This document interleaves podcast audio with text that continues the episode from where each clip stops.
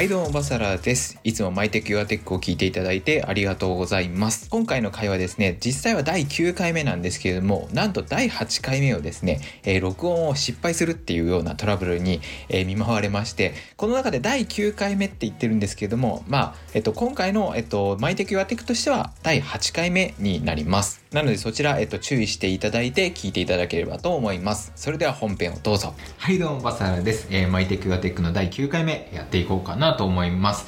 今日もお相手は小佐です。よろしくお願いします。よろしくお願いします。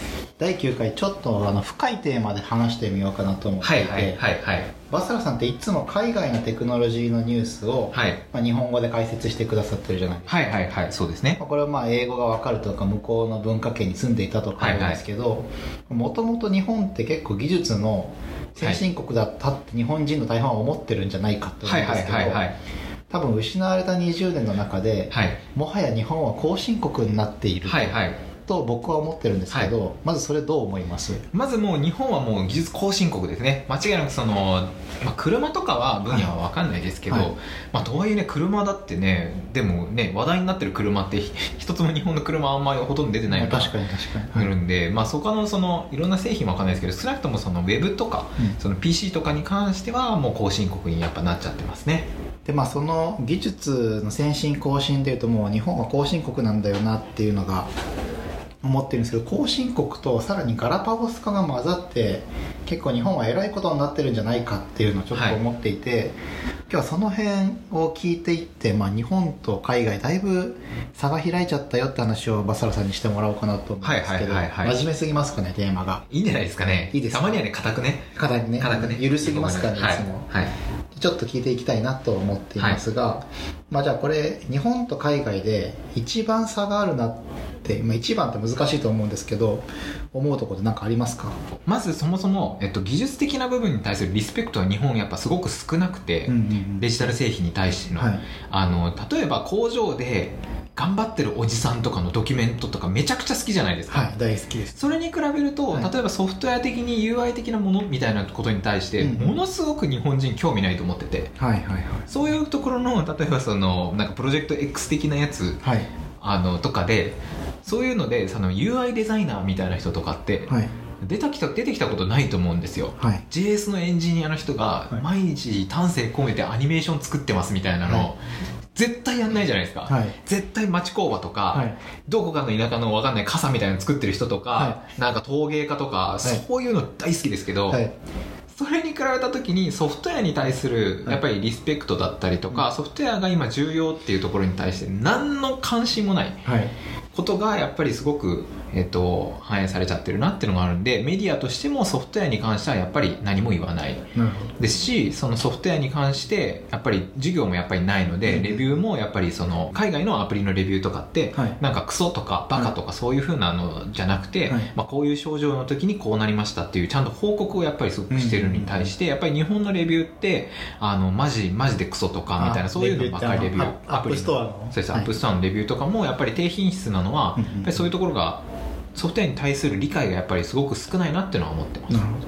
まあなんかプロジェクト X でいうと僕結構好きで2個だけあったかなと思うのは1個が中村優吾の回、はいはいはい。もう何年前だよって話ですけど、はいはい中村優吾さんがあのユニクロとかのホームページを作ってた頃とあとグーグルの、はい。当時グーグルにいた及川さんが、うんうん。プロダクトマネージャーとはこうだっていううん2回ぐらいだったかなって思うんですけど、まあ、それも、まあ、ソフトウェアのリスペクトかっていうとそうですよね。その2人にフォーカスしてるっていう感じなので、おそらく当時あのユニクロのホームページが結構フラッシュでガチャガチャしてて、うん。それを作ってるのは誰っていうのとはい Google の検索が流行ってたからそうですそそうれです。その裏側をうまく人を焦点を当ててみたっていう感じでね。まあ、確かに技術に対してなんかリスペクトがあったような番組のカットではなかったような気がしますね、なんかその例えば子供とかにはい。そのどういう職業になりたいですかって言った時に、はい。多分ソフトウェアのプログラマーって、はい。日本は絶対入んないですけどうん。もっと海外は入ってると思うんですよ、うんうんうんもっとなんかそこに対して何て言うんでしょうね。どういう職業なのかもみんな不不明じゃないですか。はいもうちょっと向こうってそういうふうな教育からもう入って知ってたりとかするんで、うん。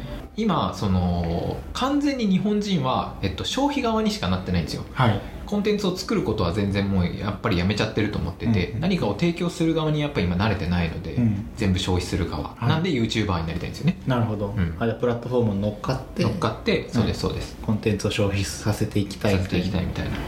なるほど。確かに。そこは一個かなり大きいとこですよね。これっていつもアメリカを中心に見てますけど例えばヨーロッパのイギリスフランスとか、はいはい。でもやっぱりちゃんと技術へのリスペクトってあるものなんですか、はやっぱりすごいありますよねやっぱり。そこは全然そのソフトウェアもそのハードウェアも同じなんですよねその難しさとか、うんうん。そこに対するリスペクトは一緒なんですけど、はい。日本はやっぱり物が出来上がらないとはい。分かんないんですよ、うんうんあの形あるものしか評価ができないので、はい。ソフトウェアがいかにすごいかとかソフトウェアでどれだけ大変なのかっていうのがあるんで、うん。カメラ全然ダメじゃないですか、はい。カメラっていうかその結局そのスマートフォンのカメラみたいなのにカメラ業界がどんどん押されてて、うんうんもうどんどんキャノンとかも車用になってるわけじゃないですか、はい。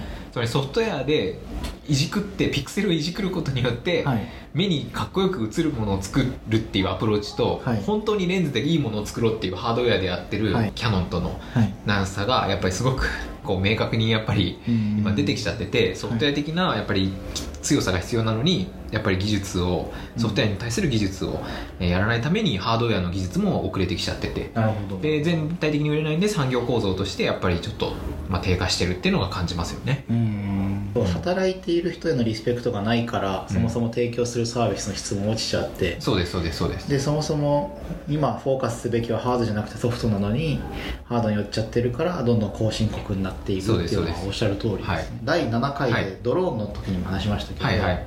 法律って結構日本は面倒くさいみたいな話もあるじゃないですか、はいはいはいはい。法律が生んでる分断みたいなあの日本と海外の差とかあるんですか、はありますね。かなりありますそこはやっぱりチャレンジをさせないというかまず規制する方に走るんですよね。うん。既得権のある人たちに対してをまず守るっていうのがやっぱりそれでそれに対して海外はやっぱりまずどうにかしてチャレンジする方法がないかをやっぱ考えてるなとは思ってて、うん。であの電動キックボードとかも、はい。まあ、日本もね福岡とかで始めるっていうふうになってるんですけど、はい。やっぱり最初にその技術が来た時に限定的に始めるんですよねどこのなんか特区みたなそうです、はい。そういうのをやって、えっと、どういうふうにこの技術を導入できるかをまずやっぱみんな考えるのに対して日はい。本は分かんない。やめよう、うん。うん危ない。危ない、はいやめよはい、う分かんないしやめよう。やめよう。危ないっていうやっぱスタンスがやっぱ良くないなと思ってますね。ああなるほど。これこの間キ電動キックボード乗られたんでしたっけ、最高でしたね。あ最高でした。ー借りる時からの体験としてはやっぱりいいんですか？もう最高。かそこからなんですよ。だからソフトウェア的にもう本当に最高で、はい。えっと、まずアプリを入れる、はい。クレジットカードを登録する、はい。でもう乗れるんですよ。あそうなんですね。でこのステップの速さがものすごい速くて、すごい簡単に乗れるんですよね、でそこに電動キックボードがまああって、はい。でそこに QR コードついてるんですよ、はい。でアプリ起動すると QR コード読み取ってって出るんで、そこで読み取ったら、はもうレンタルできるんですよ。もうレンタルできて、はい。でレンタルした時に、はい。あの乗り方のあのあれが出るんですよね。How to みたいな。そうですそうですそうでそれが1回目の時だけ出るんですけど、はい。あの電動キックボードってあれ1回自分で動かさないといけないんですよ。あアクセルをただ踏めばあの飛ぶんじゃあの、はい。進むんじゃなくあの自分で最初蹴って押し押して、はい。とやるんですけど、そういうふうな乗り方とかも、うん。まあ、出てますしあのそこの結局ソフトウェアの体験がすごく良くて、はい。そのマップのところのはい。どこに自分のキ自分が借りたいキックボードというかその会社のキックボードが、はい。もうマップ上にバーッと出ててでそこまで何メートルで歩けるっていうのとかも出てますし、もうソフトウェアがよくできてるんですよやっぱり、あの僕乗ったことないですけど東京のドコモが提供しているチャリとかどうですか？うわもうあれですね。あれもうもう最低ですよねあれ 本当に。そもそもあれネイティブアプリで作れてなくて、はい。ウェブアプリウェブビューで作ってるんですよ。あそうなんね、アプリの側の中にウェブを表示してるんですけど、はい。なんでパフォーマンスがめちゃめちゃ低いんですよ、はい。ピンが落ちるまでめちゃくちゃ待つんですよ。こうやって。ずっと数秒やっぱりピンが落ちるまで待たなきゃいけなくて、はい。そもそもソフトウェアのパフォーマンスがまず低いんですよね、はい。向こうの、えっと、電動スクーターははい。1スクーターあたりでピン立つんですよ。おおなるほそれに対して、はいドコモのやつは、はい。チャリ置き場しか乗らないんですよ。なるほど。そこに何台あるかっていうのは、まあ、一応文字としては出るんですけど、そのどこでも乗り入れられるわけではないので、はい。ドコモのやつは、はい。ちゃんと停駐駐輪場に置かなきゃいけないっていうのを考えると、全然いまいちですよレねベルが違う。レベルが全然違いましたね。なんですけど日本は SIR 文化みたいなのもあると思うんですけど、はいはいはいな世界がこんなにボーダレスになってるのに、はい。やっぱり作り手が違うからその差が出ちゃうんですかね。うんやっぱりそのそこはやっぱりまあねあのちょっと小坂に言うのもあれですけど、はい。やっぱりその日本はやっぱり PM の力とか、はい。承認者のはい。やっぱりそこら辺の技量がやっぱり足らないんじゃないかなとは思いますね。うん。あの PM ってあの技術畑じゃない人に説明すると、まあ、プロダクトマネージャーだったり、プロジェクトマネージャーのそのエンジニアをまとめてまとめる人たち。こういう設計にして、ねこういう実装をしてテストしてはい。っていうのをうん、まとめていくとの力がやっぱりちょっと弱い、ちょっと弱いなとは思いますね。まあ、それはなんか想像力の話ともなんか近い気が近いと思いますね。そう。なんかちょっと僕の話して恐縮ですけど、僕はその今バサラさんが言った PM っていう仕事をずっとしたんですけど、なんか小さい頃から日本人でやっぱ答え合わせさせるじゃないですか。答え合わせさせますね。あの算数でも3たす2が5みたいな、はい。でも海外は5イコールはい。四角と四角で何入れますかはいみたいな形で言うと、やっぱり働いてからもすごく答え合わせをするサラリーマンは多いです。多いです。多いですね。それは。本当それは思います。僕はこういう課題があってチョイスが one two three あるですけど、うん。どれか承認してくださいって言えばいいのになんかこの答えで合っていますか？みたいな持っていき方。はすごいあるのでだからやっぱり一つしか答えを持ってこない傾向すごい強いじゃないですか、はい。あとはその 5になるかが重要なんですよね。はい。それが仮にうまくいって6になることがあるかもしれないけれども、はい。そうじゃなく 3+2 は5で5の答えをやっぱりすごくもたえ求められてて。そうですよね。うん。そのあたりがやっぱりそういうふうになんでしょうかね。やっぱり度胸がないというかう、んうんやっぱ答えに合ってないと不安なんでしょうね。まあそうですね。うん。まあその答え合わせをすることが良いとされている文化っていうのもありますよそうですそうですそうです。だそれがだからハードウェアだとすごくうまくいくんですよね。あそうなんです。つまり風の抵抗ははい。こうでなきゃいけないっていうのはうん。すごく重要な項目なんだと思うんですよ。確かに。車とかだとしたら。絶対条件として。絶対条件だとして。なんでそれに合わせたプロダクトをウォーターフォールのように作っていくっていうのははすごくうまくいくと思うんですよいね。なるほど。だからハードウェアを作るのはすごくうまいと思うんですけど、はいソフトウェアは結局プログラムなんでどう変わるかっていうのはやっぱり作りながら変わっていく部分があるんですけど、うん。そこへの理解がないというか、うん。なんでこんなものができたのっていうのが起きるかもしれないしいい風になるかもしれないし悪い風になるかもしれないですけどそういう風な変化があるものに対してはやっぱ弱いなとは思いますね。確かに。ちょっと法律の話から脱線し始めた。ちょっともう一回法律に戻すと、はい。ドローンっていうのはなんかどういう感じで法律がこうなんでしょう日本の海外の差ができちゃったんですか？やっぱり日本はもう基本的にそのまず重さ制限みたいな重量の制限重量の制限があるんですけど、はい。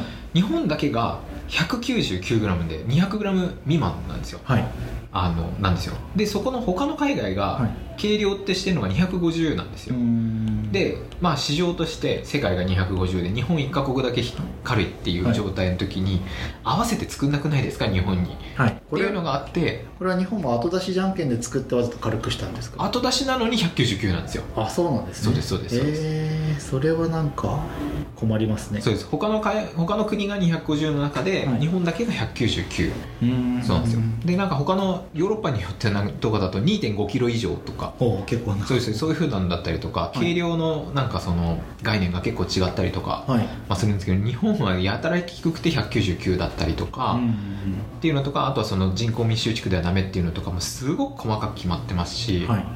あの他のやっぱ国よりもやっぱ飛ばしづらいっていうのはすごくありますよね、それこそ規制する方に走ってやらせない側にやらせない側にもうよ趣味で飛ばす人はまず飛ばせないですね今都内ではあほとんど。そうなんですね。はい、仕事じゃないと無理ですね逆にあの海外の YouTuber は結構頻繁に飛ばしてるイメージあるんですけど、はいはいはい。彼らはその辺はなんか法律が緩いのもあるしうまくやっているみたいな。法律も緩いのもあるし、はいあの例えば飛ばしていいですかって聞いた時に、はい。ウェルカムなんですよね向こうって。ああなるほど。あいやぜひ取ってみたいな、はい。でまあ気をつけてねみたいなのは言われるかもしれないですけど、はい。やっぱり自分たちのその土地をきれいに取ってくれる人はい。っていう風なイメージで対応してくれる、はい。で自分たちのプロモーションしてくれる人っていう感じなんですよね、確かに確かに。でそれに対してやっぱり日本はまずダメって、うん危ないからって。はいはい。なんで危ないんですかって聞いても、はい。な答えられないですよ、はい。そのおじさんたちとかは。絶対答えられないんですけど、やっぱり危ないからっていうのがありますしあと日本はやっぱ狭くてはい。山越えるじゃないですか、はい。川が出るじゃないですか、はい。川もその山をこう行ったら川ができて、はい。人の家ができてっていう感じで、そう何もないところっていうのはないんですよ。うーんなるほど。これ今だけでもう山のところの山の所有者にまず、はいあの許可を得て川だと河川の許可の河川はい。の管理してるところの管理局に連絡して、はでさらに人の上だとその人に飛ばしていいですかって行かなきゃいけないんであのまずず無理ですね。はあ。まず無理です。じゃあまあそういう法律もあって分断がさらに進んでいるっていうこともあるんですね。なんで例えば海外とかだったらアマゾンとかってこう無人配達とか始めてたりとか、ちょっとチャレンジしてたりするじゃないですか、はいこれとかも結局日本ははい。まず無人配達なんてまずまずできないですよね。なるほど、うん、でその例えば無人配達をしたいってなった時でも、はい。あのいいと思うんですけど、はい。結局趣味で飛ばしてるドローンの人もいないんで、はい。あのノウハウがないんですよ結局、うん。ドローンに対するノウハウが、だから例えば日本みたくすごくこう人口が密集しているところに対してどうやって配送したらいいのかっていうのを、うん。本当は日本人が考えられるはずなのに、うん。日本人が考えられなくて海外から人連れてきて日本をどうみたいなんでいやこれは狭いなみたいなのやってプログラム書き換えてみたいなのに今なって、はい。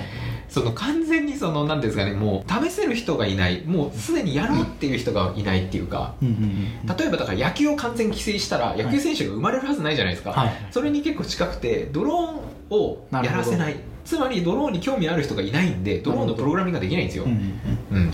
ドローン時代の正岡式がいないと。そうですそうです。そうです本当それです。本当そういうわかんないですけどそれで伝わるかどうか。は はい。これう10%ぐらいの人に今の例えが伝わればいいですけど、はいじゃあまあちょっと今、えーっとまあ、そもそも今回内容が硬くて日本とはい。海外って結構技術の差がもうできちゃって日本と遅れてきてるよねっていうので、はい。一番心配なのがまあリスペクトがそもそもないよねっていうところと、うんうん。はい。で2番目僕が振った話題として法律の問題もあるんじゃないってあったんですけど、あとよくバサラさんがおっしゃってるのは YouTube を大人が見ないはいはいこのユーザー側の違いもあるんですか、うんうん。まあすごいありますね。知識層って言ったらいいんですかね、はい。日本の例えば知識層とかあとお金を持ってる人でもいいんですけど、うんうん。その人たちがネットに興味ないですよね。めちゃくちゃネねットに興味がなくて、はい。新聞、うん。書籍、うん。まあ、あとテレビ。はい。そういうふうな、まあ、昔からの古のメディアをやっぱりすごく利用しているなっていうのは思ってて、そこがやっぱり最高って思ってるはい。節がやっぱりあるので、うんそこが良くないなと思ってます。まあ確かに。であの例えばピンタレストなんですけど、はい。ピンタレストは、はい。あの日本だけなんですよね。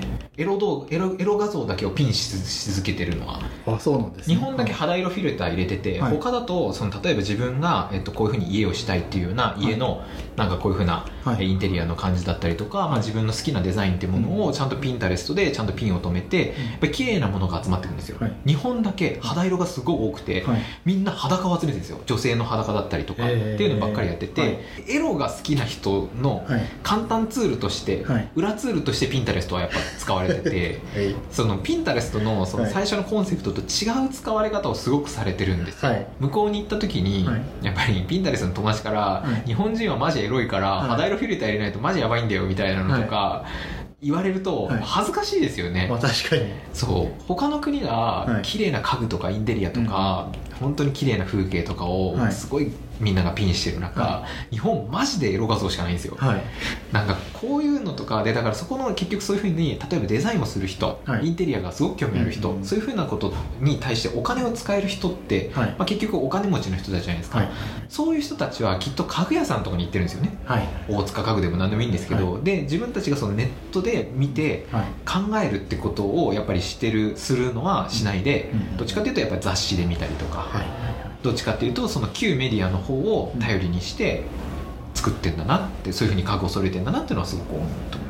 すね。ちょっと僕も雑誌とか編集者で働いたことないんで分かんないですけど、はい。海外のアート系のドキュメンタリーとか見ると、はいはいはいはい。みんななんかデスクにコルクボードを置いてて、好きなものをすごいピン止めしてピン止めしてますピン止めますピン止めしてます。あれ日本でやってる人見たことない見たことないですね。確かに見たことないですね。確かになんであれ日本やんないんですかね。やっぱり日本賃貸が多いから紙 あのコルクボードがダメなんですかね。ああでもどうなんかそのイメージをそもそも集めて、自分の中の頭の中に新しいオリジナルなイメージを構築するみたいな、フローがやっぱないのかもしれないですね。そう雑誌と同じみたいなのとか、はい。これっぽいやつとかっていうのは好きです。好きなんだろうと思うんですけど、はい。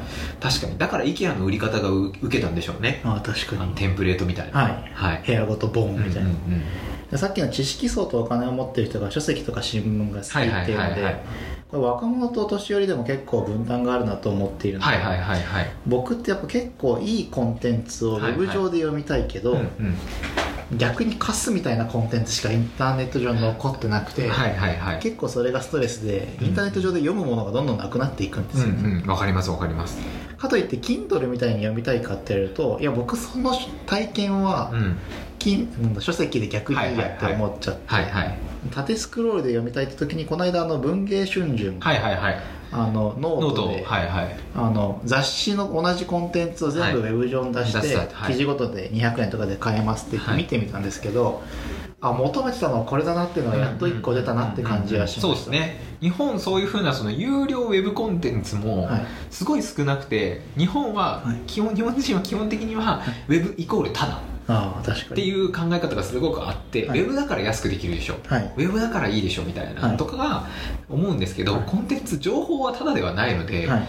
あの他の国はやっぱり情報がやっぱり有料なんですよね、うんうん。やっぱりサブスクリプションがすごくうまく海外行ってたりするのは、はいそもそも情報はタダじゃないって思ってるんでみんな、うううんあのそれに対して日本人は情報タダだと思いすぎなので確かに。でそうするとやっぱりウェブのコンテンツはその下がっていくなとは思います。確かに。あの海外のウォール・ストリート・ジャーナルとかはい。あのワシントン・ポストとかかなりウェブでは体験いいですし有料のはい。購読者数増えてるっていうそうですそうです。ね。そうかじゃあ知識層とお金を持っている層がオールドメディアが好きすぎる。インターネットに興味がない問題は確かにな、だから YouTube も同じようにコンテンツがやっぱり子供向け、うん。子供向けのゲーム動画とか、はい。あと子供が受けるような動画だったりとかあとパチンコ。はいはいパチンコギャンブル系ですね。日本はやっぱりギャンブルがすごい受けるので、あそうなんですね。はい、ギャンブル系の動画はい。だったりとかあとは漫画のあれですね。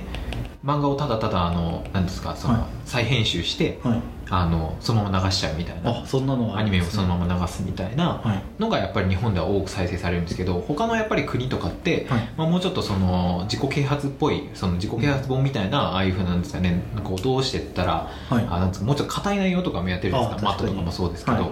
あのそういうふうにこうちゃんとそのした大人が楽しむためのコンテンツってたくさんあるんですよね、向こうの YouTube って、僕が好きなのはあのシリコンバレーガールっていうはいはいはいはいはい。あの How to サクセスばっかり言うんですけど、はいはいはいはい。まあ、見ててもサクセスはしないけど、はい。まだ勉強にはなりますよね。勉強にはなります、そうです。そういうふうにその勉強させるだったりとか、やっぱり大人が見て面白いと思うコンテンツがすごく豊富なんですよね、うん。だらだらだらだらパチンコやってる動画とか、はい。あれ映してるのとかってマジ何が面白いのって思うんですけど、はい。まあ多分視聴者はね視聴数はすごく YouTube の中だとやっぱ多かったりはするので、うんあんまりね 悪くは言えないですけど、はい。そういう好きな人がい YouTube をやってる手もはい、はい。そうですだから結局さっきも言いましたけど、はい。じゃあその日本のそのお金が持ってるある一定以上の中流階級だったりとか、はい。まあ、お金を持ってる層ってパチンコ行くかっていうと行かないじゃないですか、はい。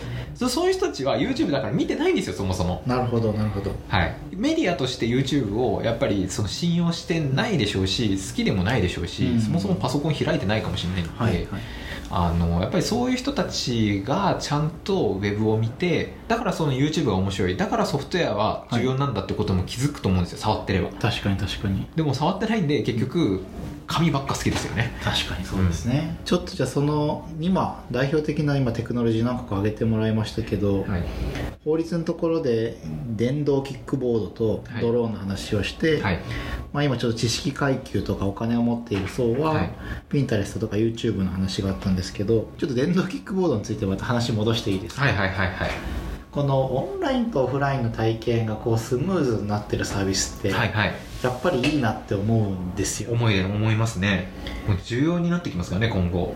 そうあの Google ってやっぱりすごいですけど、はいはいはい。やっぱりオンラインだけに閉じてて、うんうん。なんかまあ日本でいうとメルカリ結構やっぱりいいなと思うのは、あのオンライン上にオフラインのものをピュッて上げてそれすぐ送れるようにするっていうのはやっぱりそのオンとオフの切り替えが上手だなって思うんですけど、これってなんかそのどどこで差が出ちゃうんですかねオンとオフが得意だまあでもその人々の意識みたいなところで言うと、はい。だからその人のやっぱり意識が全然違うんですよね。その YouTube に対する評価だったりとか Pinterest だったりとか、はい。それこそハードウェアのその電動キックボードに対してもやっぱり全然違って、はい。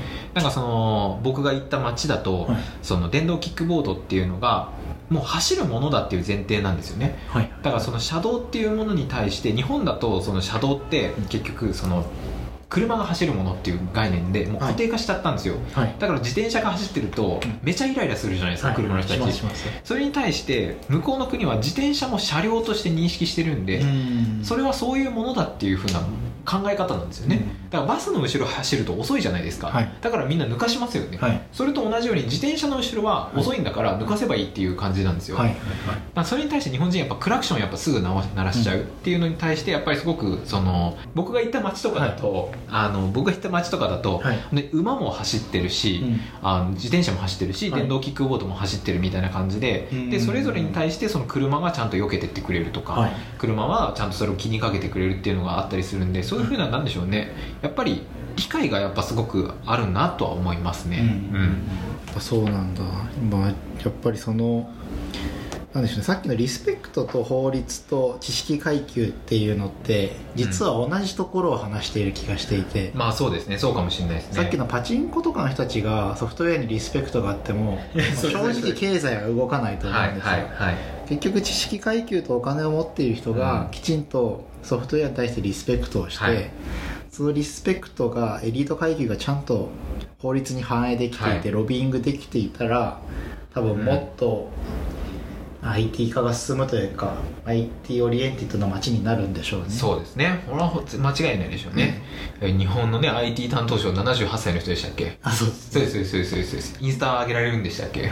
そうそうです。それはやっぱちょっときついですよね。まあそれで言うとあの東京都の副知事はちょっと期待できますあ東京都の副知事はちょっとねやっぱりね、はい。宮坂さんにはやっぱ僕も期待したいところはありますよね、はい。本当にあの人がなるっていうのはすごいしただお隣のね、はい。お隣の台湾では、はい。確か31歳ぐらいの超天才プログラマーがはい。やっぱりそういうふうになってるんで、はい。やっぱりそういうふうなにしないとダメですよね、まあ確かに。うん、やっぱそういうふうになってからこそたらスタートにやっぱ立ってるんじゃないかなと思いますね、まだあの東京都副知事の宮坂さん、はい。あのまあ、東京都だから多分人事いじりやすいんですけど、うんうんうんうん本当は国側に行ってほしいです、国側に行ってほしいですね、いやあの人が行ったら本当ね良くなるんじゃないかな。ちょっと本当良くなるんじゃないかなとかどうなるんだろうってワクワクしますけど、うん今日は第9回あの僕が気になってるところまで日本と海外って結構技術の差がもうできちゃってるんじゃないのっていうのを真面目な話をバサラさんにぶつけてみたんですけどバサラさんどうですか？この真面目なトピックで喋ってみて。いやまあこういう話はたまにはいいですよね。いいですね。はい、なんか真面目な話結構してよかったんじゃないかなっていうのとかあとはねやっぱりその同じ話してるっていうかはい。そのねその同じ分類のその話をしてるんだなっていうふうなその新しいそのなんですか見解というかはい。話もできてすごく充実した時間になってる気はしますね。ああよかった、でも今日今回の話の中で一個、はいはいはい。人々の話が何個か何回か出てきたと思うんですけど、はいはいはい。ドローンの時に自分の街を美しく撮ってプロモーションにもなるからっていう考はいはいはいえはい。ってあなんかいい考えだなって改めて話を聞いてて思いましたね、はいはいはい。そうなんですよ。だからそういうふうなやっぱり考えの人がやっぱり多いんですよね海外だと、はい。であとやっぱりすごくそのドローンに対してフレンドリーですし、うん。僕が飛ばしてるとやっぱり必ず声かけてくる。はいっていうふうにしてであなんかそういうふうに操作しない方がいいよとかも言われたりとうん。かっていうのとかして、あの結構近寄ってきて、はい。あの話しかけてくれたりとかするんですよ、うんそれに対して日本はまず飛ばしてると「はい。やめろー!」みたいなのから始めて うわーって走ってくるんであそうなんですね。本当に怖いです。本当に。めちゃ怒られるそ本当飛ばしただけなのにみたいなその光景見てみたいな。それやっぱりなんか難しいですね。うんちょっとでもまあネガティブな話で締めるのもあれなんですけどそんな中どうすればいいんですかね僕らは。いやーやっぱりね難しいですよね。うん。ま僕なんか娘がいるんで、はい。もうなんか娘はそういうそのよくわからない規制とか、はいはいはい。あのよくわかんない暗黙知みたいなのは無視するように育てようと頑張ってます、うんうん。まあそうですね、それがいいと思いますね。そうなんでしょうね。あの結局全てのものが、はい。そのソフトウェア的なサービスに今なっちゃってると思うんですよ、はい。ハードウェア的なものも、はい。まあ、結局例えば Amazon のあのね Kindle Fire みたいなやつ、Kindle Fire とかも、はい。例えば9000円で売ってますけど、はいあれを売ってるのは Kindle っていうハードウェアを売ってるようでいて、はい。Amazon というサービスを売ってるじゃないですかあ確かに。ああいうふうにハードウェアを売ってるようでサービスを売っててテスラもそうで、はい。ハードウェアを売ってるようでサービスというかウェブサービスを売ってる、はい。っていうふうなのに今やっぱなっててで、うん。iPhone もそうじゃないですか、はい。iPhone もハードウェアはすごい言われてましたけど、はい。結局今アップルが儲けてるのって Apple アーケードだったりとか、アプリの課金だったりとか、一番の収入源はソフトウェアなわけですよね、今ハードウェアを売ってソフトウェアで儲けるっていう、うんやっぱり状態になってきた時に、まだやっぱりハードウェアで頑張ろうとしてる日本が、まあちょっと難しいんじゃないかなってのは思うんですよね、うん。いい締めだな、うんいや本当にでもこのねなんでしょうね。なんか僕も YouTube とか作ってますけどね。こういうふうになんかそういうふうな話とかがもうちょっといろんな人に広まるな広まればいいなとはすごく思ってるんでね。そうですね。うまく聞いてもらえるといいんですけどね、YouTube って。どうやって拡散したらいいんですかね。確かに。ポッドキャストはまあ僕としては拡散したいですそうです。YouTube じゃないそうポッドキャストです。ポッドキャスト、YouTube はまだなんかこうあなんかツイートとかしやすいじゃないですか、はい。ポッドキャストってどうやって広めるんですかね。うーん。わかんないみんな皆さんどうやって聞いてるかどこから聞いてるかあのたまになんかあのメッセージいただけると我々も励みになるので、そうですよね。なんかすごいわかんないんですよね。どうやって流入してきてるのか徐々に増えてるっていうのもちょっとよくわかんないというか。コメント欄あるわけじゃないんで。そうです。コメント欄とかもないんで。あれですかねあの問い合わせメールフォームとかあった方がいいんですか？いやわかんない。どうどうする？どういうふうにみんな来てるのかとかななんどうやってんのかな？とはすごく思うんですけど。そうですね。でもより広げていきたいなとは思ってますね。はい。じゃあこんな感じですかね。はい、はい。はい、というわけで第9回目ちょっとね固めにテクノロジーについてちょっと、まあ、海外と日本をちょっと比べて、まあ、話してみたという感じでした。ちょっと硬いんですけどね面白く聞いてもらえればなというふうに思っています。それでは皆さん次の放送でバイバーイ。バイバーイ